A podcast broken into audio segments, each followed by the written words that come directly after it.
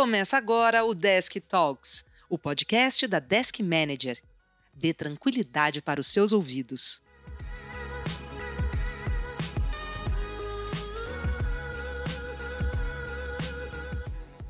Sou o Bruno Sancari no Desk Talks de hoje eu vou bater um papo com Fernando Baldin sobre automação. Fernando, se apresente e fala um pouco sobre você. Bom dia, Bruno. Boa tarde, né? depende de quem tá, quando a pessoa está ouvindo. Antes de tudo, agradecer a Desk pelo convite.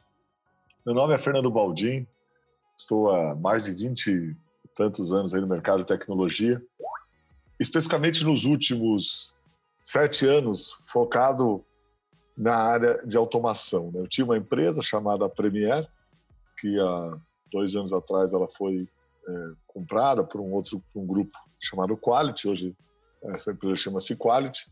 Mas antes dessa, dessa transação, nós já investimos forte em automação, né, principalmente voltado para o atendimento de Service Desk. Tanto é que em 2016, a Premier foi reconhecida como um dos cool vendors, uma lista do Gartner de empresas de destaque no Brasil, muito em função de ter essa automação embarcada. E desde então vem atuando fortemente. Começo desse ano eu não faço mais parte do, do time da Quat, mas continuamos trabalhando muito próximos. E estou sempre, sempre focado aí na venda da Automation Edge, que é uma plataforma de automação é, RPA, o Robotic Process Automation, para quem não conhece ainda. E esse é o meu negócio, é um pouco da minha história na área de tecnologia e automação. A história do Fernando é incrível e ele tem muito para falar sobre automação. E eu quero começar perguntando para você, Fernando. É, automação, ela é a oitava maravilha do homem? Ela veio para salvar os processos das empresas. Quais são as maravilhas que a automação promete? Esse é uma, uma eterna busca no mercado de tecnologia. Nesses 20 anos de, de janela, eu sempre digo o seguinte, né? Toda tecnologia nova, ela vem com muita expectativa e pouca realidade. À medida que o tempo vai passando, essas duas coisas vão se encontrando. A realidade vai subindo, as capacidades da tecnologia vão aumentando e a expectativa vai se adequando a isso.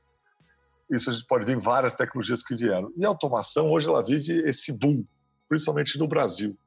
A gente vê todo mundo, tudo vai resolver com automação.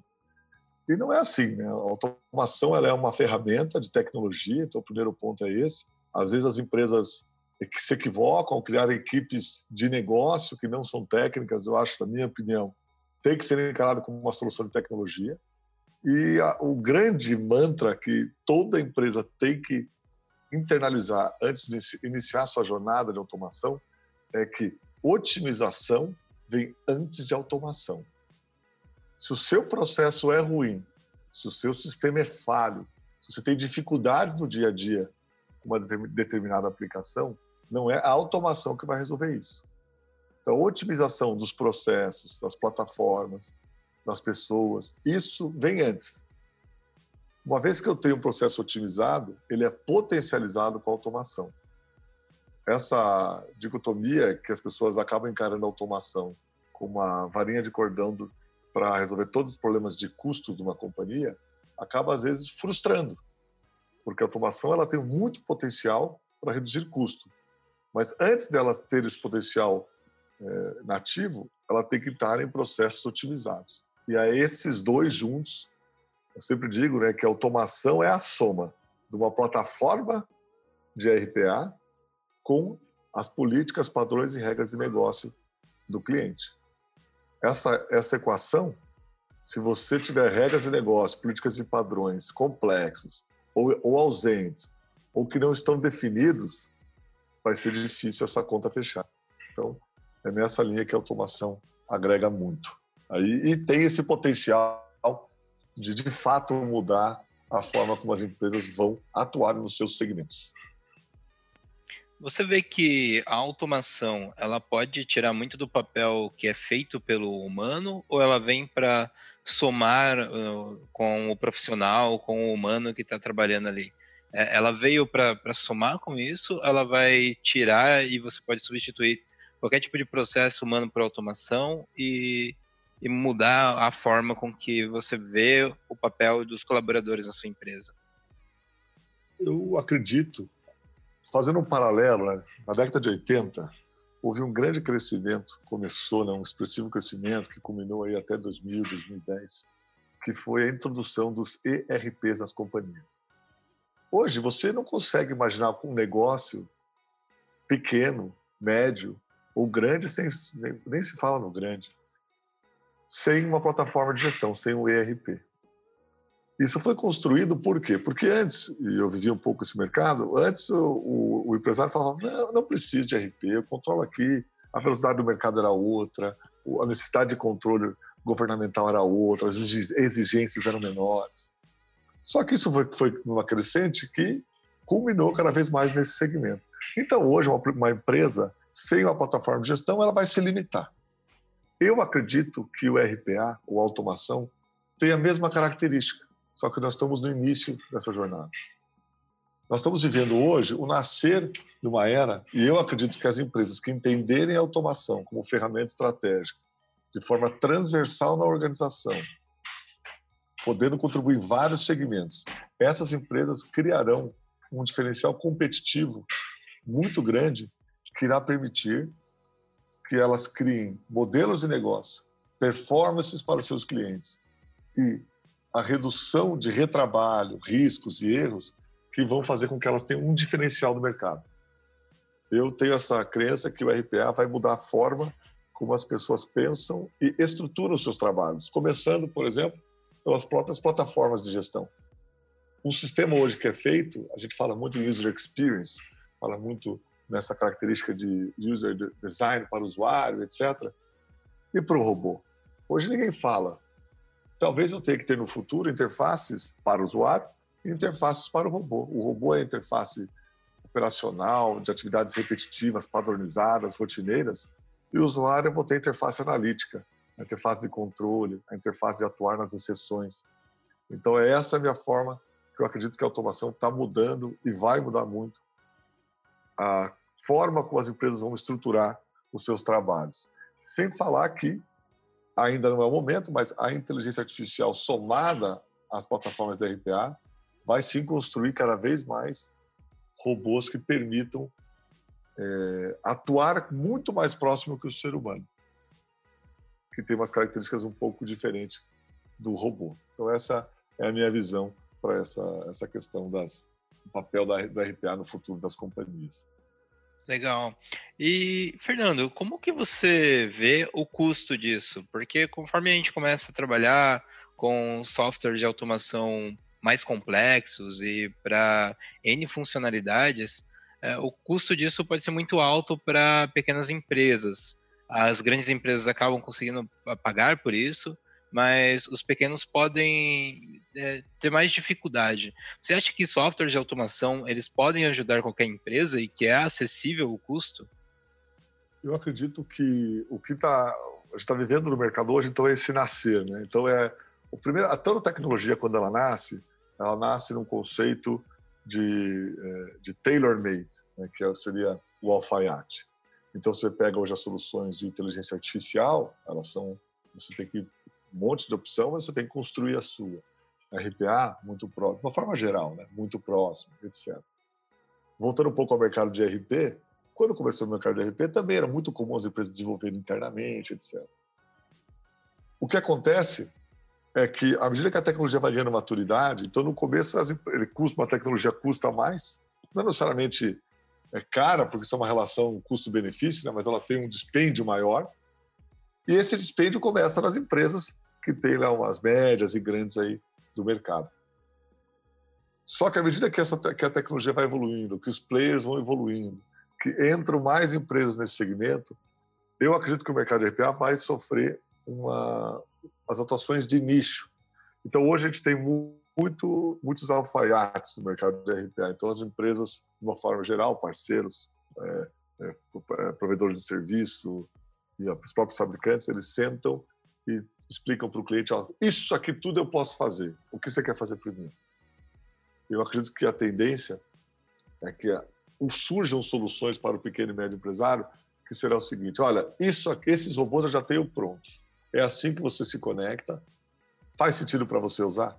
Então, a primeira grande mindset é essa mudança, essa migração para as pequenas e médias empresas, que serão cada vez mais robôs prontos. Isso já existe em um certo grau, né? por exemplo, para acesso a informações, CPF, CNPJ, etc. já existe, mas eu acredito que as plataformas de automação vão construir mais exemplos, mais possibilidades de automação, principalmente de plataformas que eventualmente não tenham uma API, que seja uma interface web. Então esse é o primeiro grande movimento que eu acho que vai acontecer, que é você vai ganhar escala fazendo a mesma coisa. Hoje o mercado de automação é eu faço muitas coisas uma vez só. Esse novo modelo, na minha visão, será essa característica. Eu vou fazer várias vezes a mesma coisa. E com isso vou ganhar escala, performance, vou baixar um pouco o meu nível de preço, vou poder acessar mais empresas. Então, essa é a primeira grande mudança no mercado de automação. Uma outra mudança que eu vejo que o mercado de automação trará é uma, uma tendência até do mercado de tecnologia do, como um todo. As empresas, de uma forma geral, elas têm adotado o modelo comercial de subscrição, ou boa e velha subscrição, que é uma, um modelo aí bem antiguinho, década de 80, 90. Eu acredito que a gente vai rapidamente passar nesse mercado por um modelo por consumo. Então, cada vez mais as empresas terão, pagarão, por exemplo, por horas utilizadas de robôs, pagarão por requisição, elas terão então uma estrutura mais elástica e pagarão conforme o uso daquele robô. Nesse sentido, vai ampliar muito mais as possibilidades de automação, reduzir a barreira de entrada de custo, porque a grande dor de um cliente que está hoje começando essa jornada da automação é o que nasce primeiro: o robô com os fluxos automatizados ou o retorno sobre investimento desses fluxos que não existem ainda. Então o cliente fica naquela, naquele vou não vou no mercado de uma forma geral. Eu já vivi isso várias vezes. É, os clientes, eles, olha, vai, vai ter o benefício, mas lá na frente eu queria ter o ganho agora. Eu disse, como é que eu faço? Então, por isso que eu acredito que esse modelo de precificação por uso, ele tende a, no médio e longo prazo, ser mais adotado em função para mudar essa relação. E quanto mais, um modelo muito parecido que os grandes data centers usam hoje, né? Você começa lá com 100 dólares, quando você vê, está usando um monte e feliz. Não é só usar, é usar e estar feliz com o retorno, com a qualidade do serviço, esse tipo de coisa. Então, essa, acredito que é por aí que a gente vai caminhar.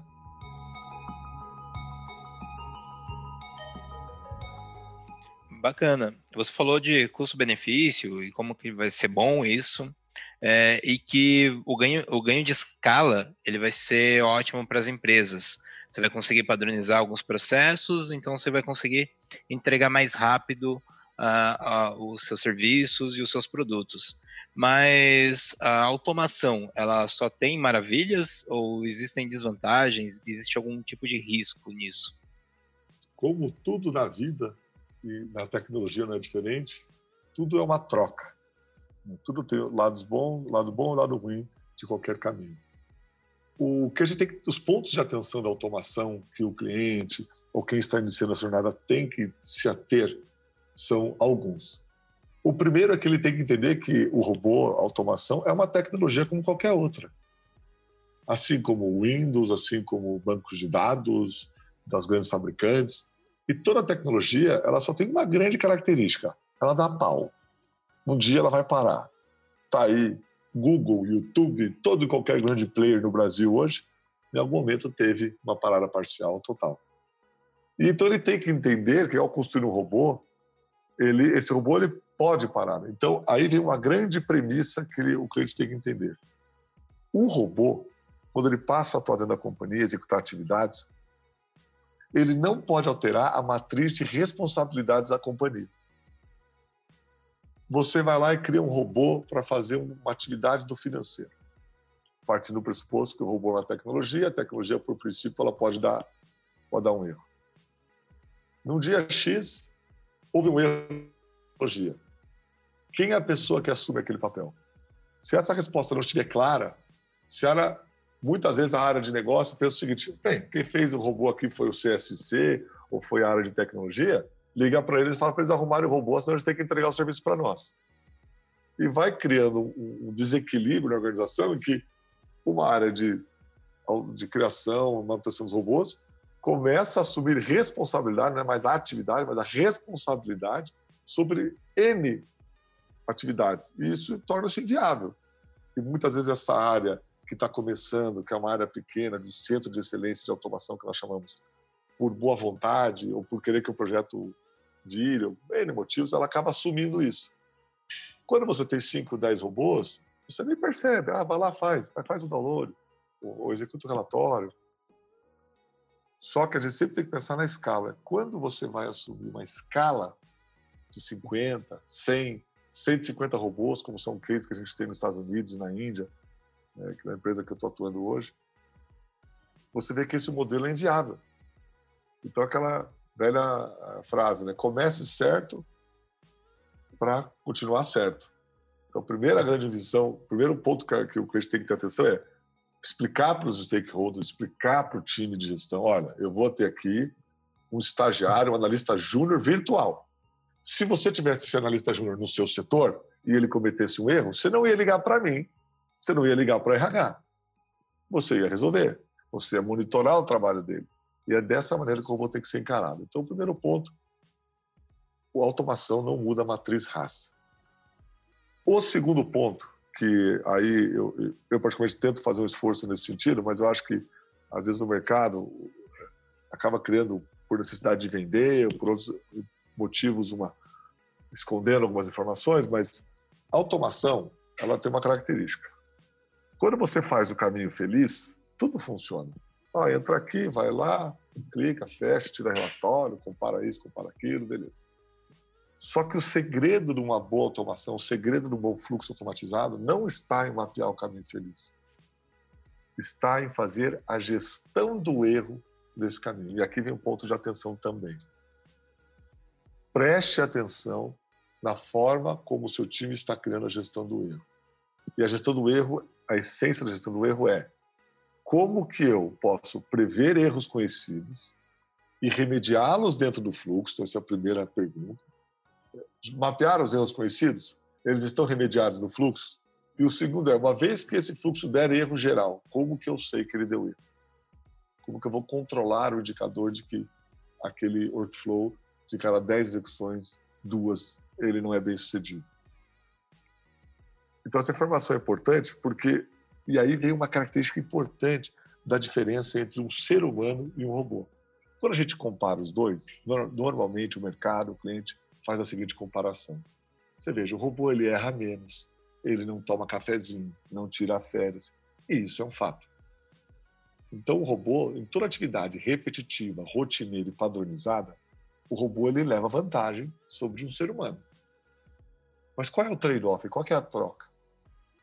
A troca é que, por mais que o mercado queira colocar letrinhas bonitinhas, fofinhas, de inteligência artificial, etc., o robô vai demorar um tempo para ter a capacidade de gestão do erro como o ser humano tem.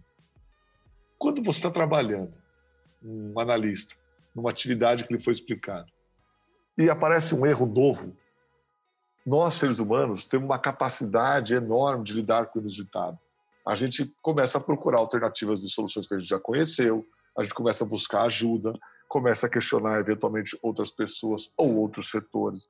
Então a gente tem o ser humano, de uma forma geral, ele tem essa capacidade de rapidamente remediar, no mínimo comunicar e trazer evidências, olha, aconteceu esse erro, está assim, está assado. Isto o robô não tem. Então essa, por isso a gestão do erro no robô é tão importante para que você mantenha controle e, e mantenha a, a, o controle e a continuidade das automações né, com o menor impacto possível. E o terceiro ponto que eu ressaltaria, é, que o cliente muitas vezes é, ele acaba se perdendo, é que um serviço de automação, em essência, o cliente quando está seja contratando um serviço, seja comprando ferramenta, ele está gerando um serviço para a sua companhia de automação. E o serviço ele é composto de três P's: pessoas, processos e produtos. E a interrelação desses elementos que vai fazer esse serviço acontecer. Por que, que isso é importante? Por vezes o cliente acha que ao escolher a plataforma correta, vamos gastar uma energia enorme, vamos fazer tabelas, vamos ligar para o Papa, liga para a ONU, NASA, gastando uma energia enorme em criar requisitos para a ferramenta para o produto. Só que ele gasta muito pouco discutindo a questão de pessoas, time, perfis, como que vai ser feita a propagação da automação para aqueles, é, aqueles cargos que serão é, não eliminados, mas serão aquela atividade será eliminada, o que será feito, como será comunicado isso, como ele vai estruturar o mapeamento do processo versus a construção do robô versus a operação assistida. E na parte de, de, de processos, né, ele não, não discute como vai ser a governança. Tá, como, é que vamos, como é que vai ser a nossa esteira de robô? Como nós vamos controlar isso? Quando o robô errar, ele vai registrar a nossa ferramenta de gestão de serviços ou não? Quais serão os indicadores que nós vamos controlar dessa atividade, dessa célula ou desse time de automação? Então, é, essa visão holística de que o serviço que ele está construindo tem que ter esses três elementos e o serviço e a inter-relação entre eles também acho que é um, um ponto importante para ele não cair em cilada. Bacana, Fernando. Você falou sobre gestão do erro, mas existem erros que são previsíveis e que eu posso trabalhar isso no, no meu processo de automação? Sim, muito, muito, muito. Dá um exemplo bem clássico disso. Normalmente, uma atividade do robô, invariavelmente, quase 90%, ela é uma atividade que requer um acesso, um login e senha. No mundo ideal, eu sempre digo o seguinte: no mundo de Alice, um robô não deveria ter o seu usuário ou sua senha trocada, ou seu usuário bloqueado, seja qual for o motivo. Só que no mundo real, isso acontece. Pode demorar três meses, seis meses. Então, quando você vai construir um processo de automação, um fluxo que nós chamamos, que tem um login e senha, você sempre tem que fazer ali uma gestão do erro, que é o quê? Em caso de falha do login, em caso da página não carregar, em caso de você estar com o login e a senha mudar, você já põe ali uma, uma, falando um pouco do produto que a gente trabalha, você já põe ali um, um, serviço que é uma comunicação. Então você já pode abrir um chamado ou acionar pessoas. Aí você constrói como você vai querer essa, esse acionamento, dizendo, olha, falhou aqui. Então esse é um exemplo clássico. O outro exemplo clássico é que as aplicações elas são é, são imperfeitas. Eu sempre digo para o cliente que ele tem que entender que quando você tem um usuário, o usuário nem percebe é, erros que existem, ele nem percebe mais. Ele já dá ok, já vai para frente, nem nota, não abre chamado, né, já, já acha aquilo normal e vai embora. Então, essa, como os sistemas são imperfeitos, a gente tem sempre que pensar o seguinte: quais pontos críticos dessa, dessa execução eu tenho que é, controlar? Então, eu, você divide ali o fluxo em como se fossem pequenos é, etapas, né? Então, login, acesso relatório, tal. Aí o outro faz isso, isso, aquilo, isso, isso, aquilo. E aí você controla. Por que isso? Porque se falhar, você já fala em qual etapa falhou e você já sabe onde eventualmente que você tem que atuar.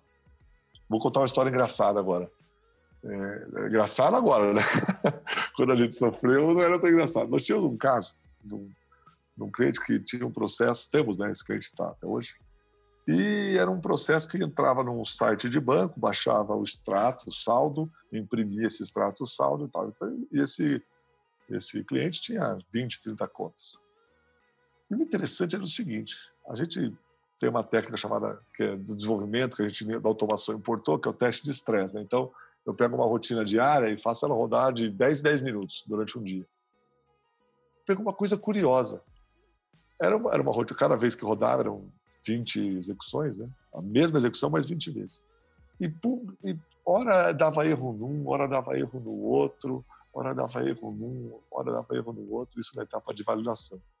E aí, como todo, todo erro intermitente na TI, né? É castigo de Deus, né? Se fizer alguma coisa errada. Você trabalha em tecnologia e está vivendo um erro intermitente, é porque você está devendo negócio lá em cima. Então, lembra disso. E aí, brincadeiras à parte, a gente foi ver que, que, que, por quê, né? Como é que pode tal? Aí tem um processo, tal, investigação. O que, que nós descobrimos? E aí que eu falo que é engraçado se não fosse. É como se não fosse trágico.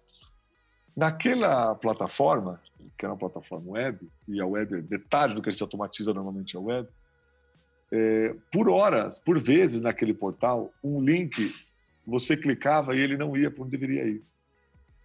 Então, o que acontecia? O que? O usuário, ele entrava, clicava no link e não acontecia nada. Aí ele, o que, que o usuário faz nessa situação? Ele clica de novo. Então ele nem percebe. Só que o robô, para clicar de novo, você tem que saber que esse fenômeno ocorre e você tem que estruturar a gestão do erro para que. Tá, clicou aqui, foi para cá, não, então volta aqui, clica de novo e volta para o trecho. Então, esse é um exemplo assim, interessante dessas, como a gestão do erro e de coisas simples, né? mas que para o robô afeta, mas que para o usuário ele faz isso com uma naturalidade incrível. Bacana. É...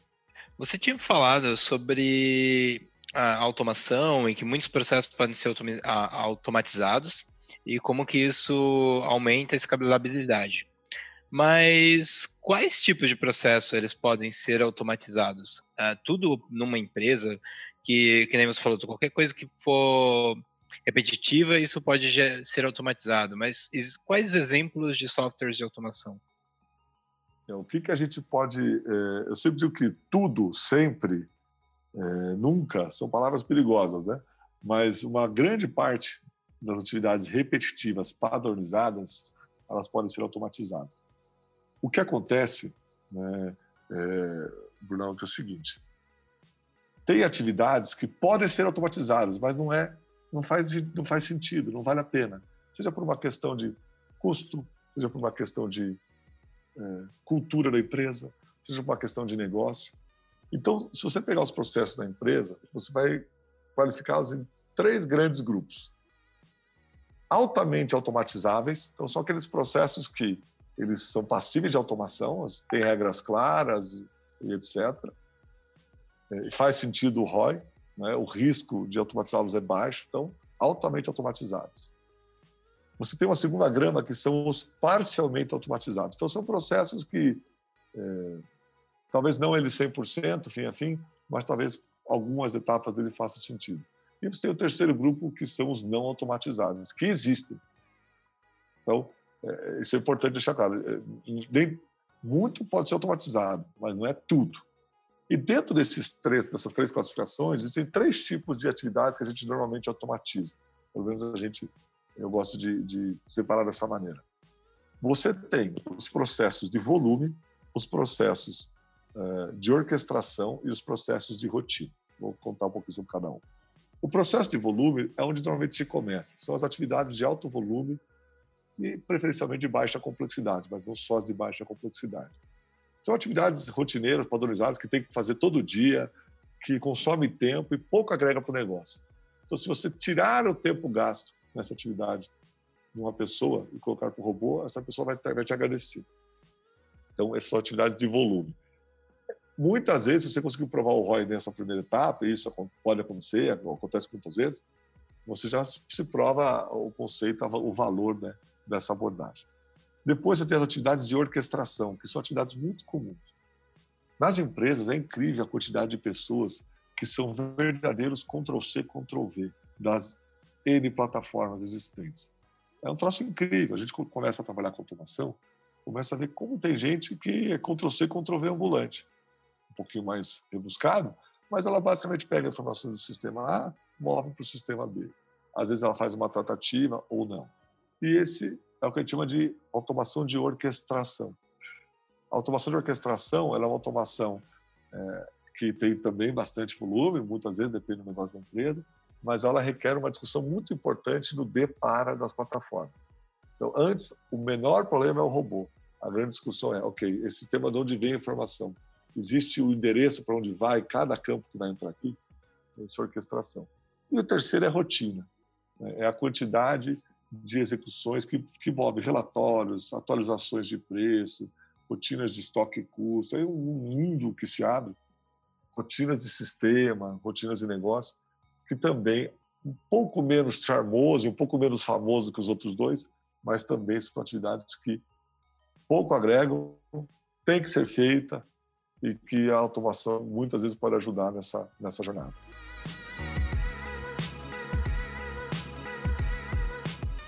Quando eu vou escolher um bom software de automação, eu tenho que então analisar esses três critérios ou existem outros parâmetros para que eu escolha o melhor software de automação?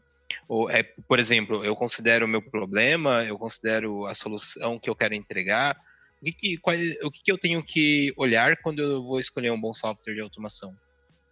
A primeira grande, o primeiro grande ponto o cliente tem que entender é o seguinte: comparar ferramenta é, é que nem comparar filho.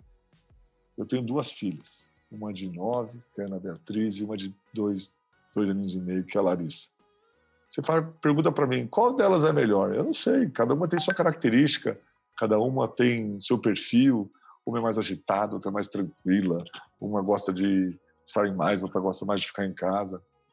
As duas gostam de celular, isso é incrível, isso está na, tá na média.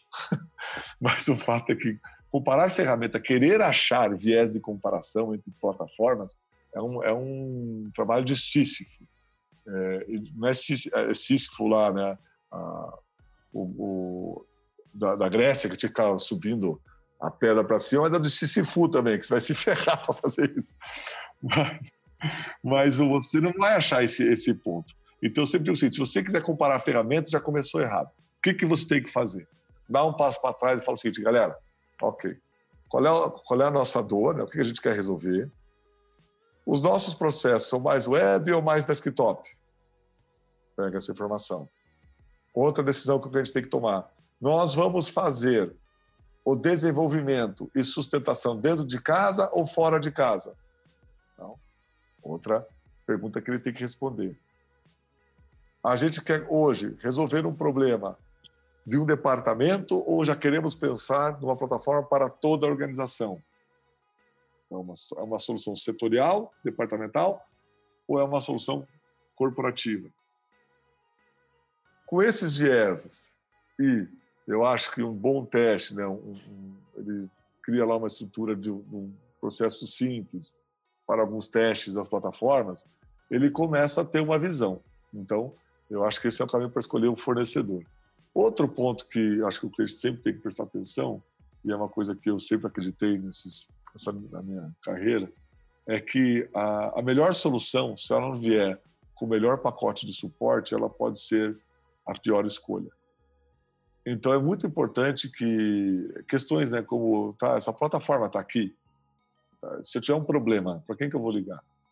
Eu tenho alguém do meu lado que conhece, me apoia, ou é, é sou eu e Deus aqui e eu vou ter que.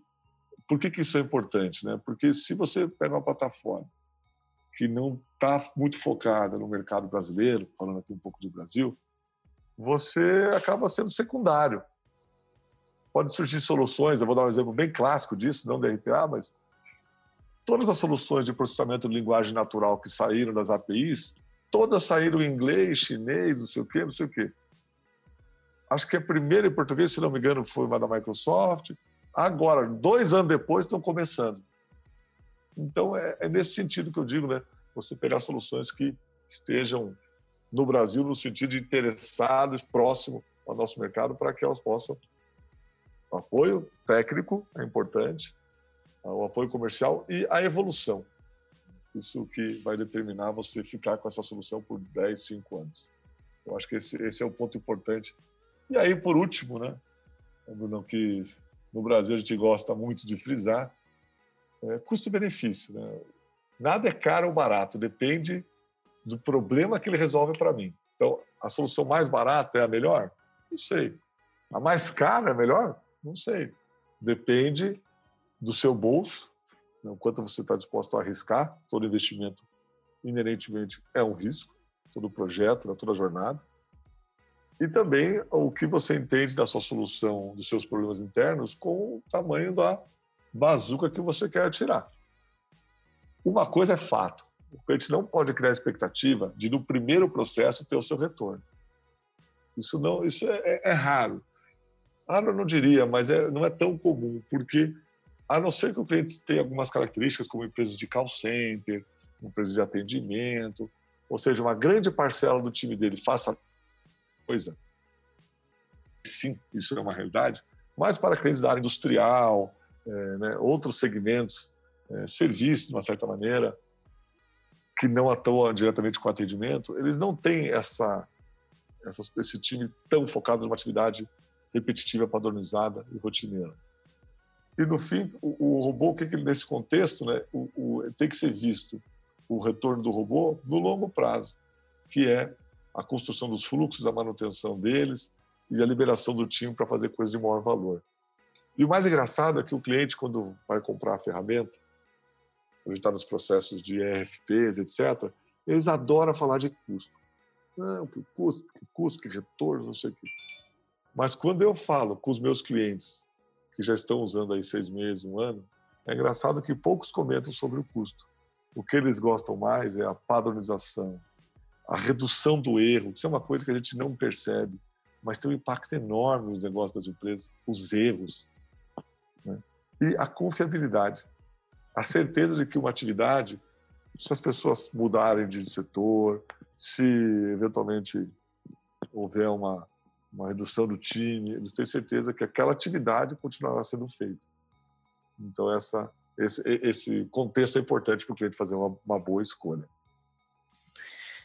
Fernando, uh, quais são os cases que você tem onde os processos de automação, depois que foram instalados, ele mudaram, eles mudaram a forma com que aquela empresa lidava com seus processos? A gente tem alguns cases bem interessantes. Né? Um recentemente saiu bastante na mídia aí, que é uh, de uma empresa chamada Grupo Servopa, que é um grande grupo aí de 18 marcas automotivas, um dos maiores parceiros da Volkswagen aqui no sul do país. É uma empresa de destaque. Teve um vídeo, inclusive, nas redes sociais dela, do depoimento dela. E lá é interessante, porque lá a gente tem mais de 20 processos automatizados nos mais variados setores, DP, RH, TI, financeiro. E o que a gente percebe lá é como o, ciclo da confiança é importantíssimo. Né? Então, um dos processos que a gente tem lá é um processo de, de download de extratos e saldos e a impressão desses. Então, no começo, o que acontecia? As pessoas iam trabalhar lá na Servopa, começavam 8 horas da manhã, passavam lá uma hora, 40 minutos, fazendo esse processo. Três, quatro pessoas fazendo esse processo, tá, imprimindo, etc. E começava a trabalhar. Hoje, eles chegam às 8, já está impresso. No começo era engraçado, porque a, todo robô ele tem uma curva de aprendizado que é grande no começo, né, tem bastante pontos de ajuste no começo, você vai reduzindo ao ponto que ele vai otimizando. E no começo era aquela assim, né? O usuário, não, não imprimiu, não imprimiu, como é que é? Não sei o que e tal. Só que a partir do momento que o robô vai ser. E o robô tem essa característica, ele é consistente, ele não fica nervoso, ele não liga que ele errou, ele está toda hora tentando fazer o melhor dele. Quando ele começa a dar no voo de cruzeiro, e o usuário começa a perceber, nossa, é bem mais fácil assim. Se o robô falha, nossa senhora, é um caos. Então, o que atrapalhava passa a ser essencial. Então, esse é um caso que mudou a relação das pessoas com a automação, né? E lá a gente faz atividades repetitivas, rotineiras em vários setores. Um outro case legal é um case de uma empresa chamada Gávila, é, de São Paulo, um grande trader agrícola, saiu aí nas maiores é, de 2019, uma empresa é, de fora que tem a presença aqui no Brasil. E a dor deles era o seguinte: eles são um trader agrícola, então eles compram e vendem grãos, né, grãos, insumos dessa linha. Qual que era a dor deles? Eles têm um fluxo de conhecimento de transporte eletrônico, de notas, que é enorme. Eles não têm ativo, né? eles compram e vendem. Então eles têm que receber a nota, já emitir a nota de venda, já tem que mandar esse transporte para o porto que vai de navio para fora etc. Isso era tudo manual. O que, que nós fizemos lá? Hoje, antes eles, executavam as rotinas de integração dos documentos fiscais de transporte e notas em horário comercial. Com a, a automação, eles passaram a iniciar à meia-noite, começa a execução das rotinas, oito da manhã, são várias rotinas, para as pessoas já começam a trabalhar com as rotinas feitas, e aí tem um robô que fica fazendo o que a gente chama de troca de nota, né? ele fica vendo uma fila lá, tendo uma atividade, ele começa e executa. Então ele já apoia ainda mais esse processo operacional. É, a automação me permite ser independente de RP. Se eu já estou com RPA, beleza, se eu estiver com RPD, eu vou poder adequar o robô para essa nova realidade e não vai impactar mais. Eu não preciso ficar recapacitando, reestruturando as pessoas. Eu, reprogramo o robô e a partir daí ele assume essa tarefa. eu vou cada vez mais treinar as pessoas para as atividades de maior valor.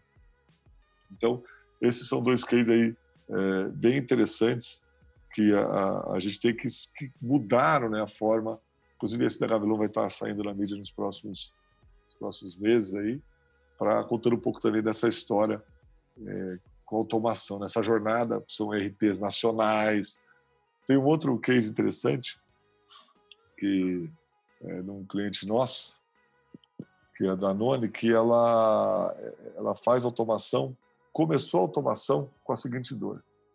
Toda vez que sai alguém, algum colaborador, eu tenho que em 18 sistemas ver se esse fio tinha acesso. E se ele tinha acesso, eu tenho que desligá-lo. Quando sai um, ok. Mas quando sai 10, eu estou falando de 180 verificações. E obviamente que isso, eventualmente, tinha uma situação ou outra que, por um motivo, não ficava da melhor maneira, não executava até o final, né, manualmente.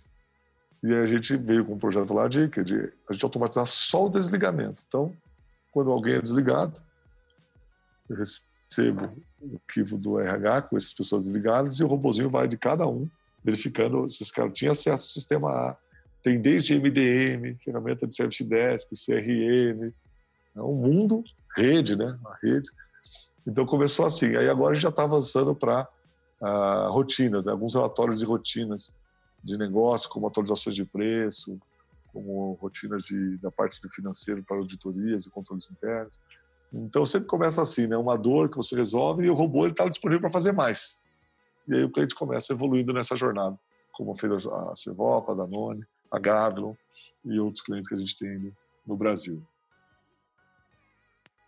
Incrível, Fernando. É, eu quero chamar você agora para as considerações finais e saber o, o que você tem a, a, dizer. Se você pudesse passar um recado sobre automação para quem está nos ouvindo, o que, que você tem de consideração final para passar para essa pessoa? A mensagem que eu tenho é que a automação ela é uma tecnologia emergente que ela vem com um potencial enorme para transformar a forma como as empresas fazem negócio. Eu acho que se você hoje é um profissional que está iniciando a carreira, está no meio da carreira, deve se dedicar a conhecer um pouco mais, porque isso vai fazer a diferença no seu negócio.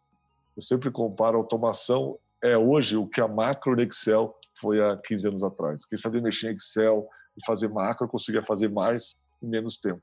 A automação é a mesma filosofia. Então, olhe para a automação não como ah, essa é coisa da tecnologia. Não é uma coisa que vai mudar o seu dia a dia.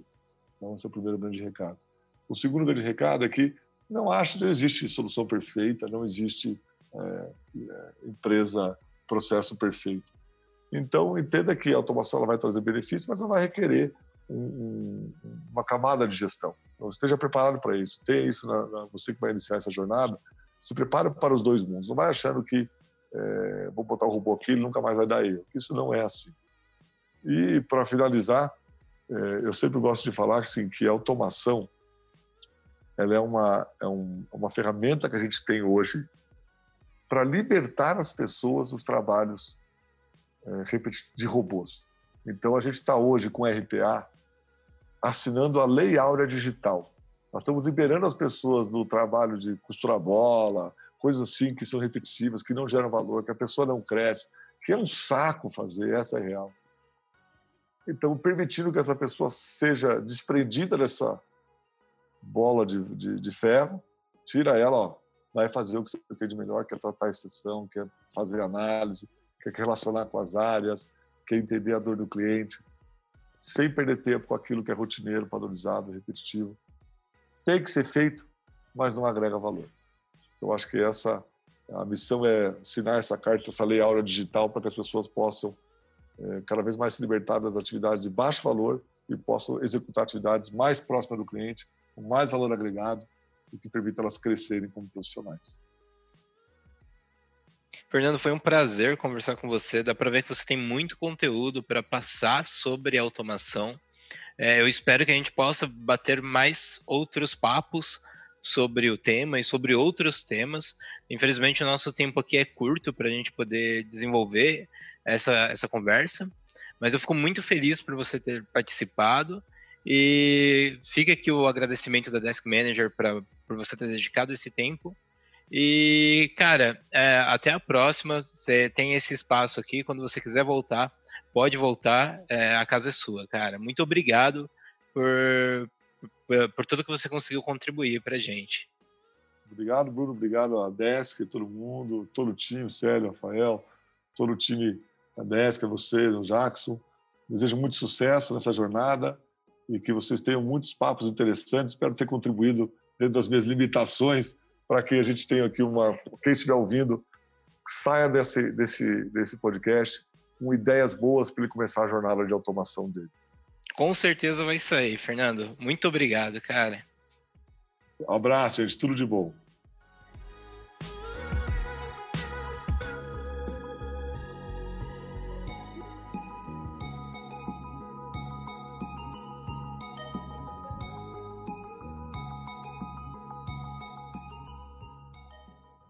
Esse foi o Desk Talks, o podcast oferecido pela Desk Manager.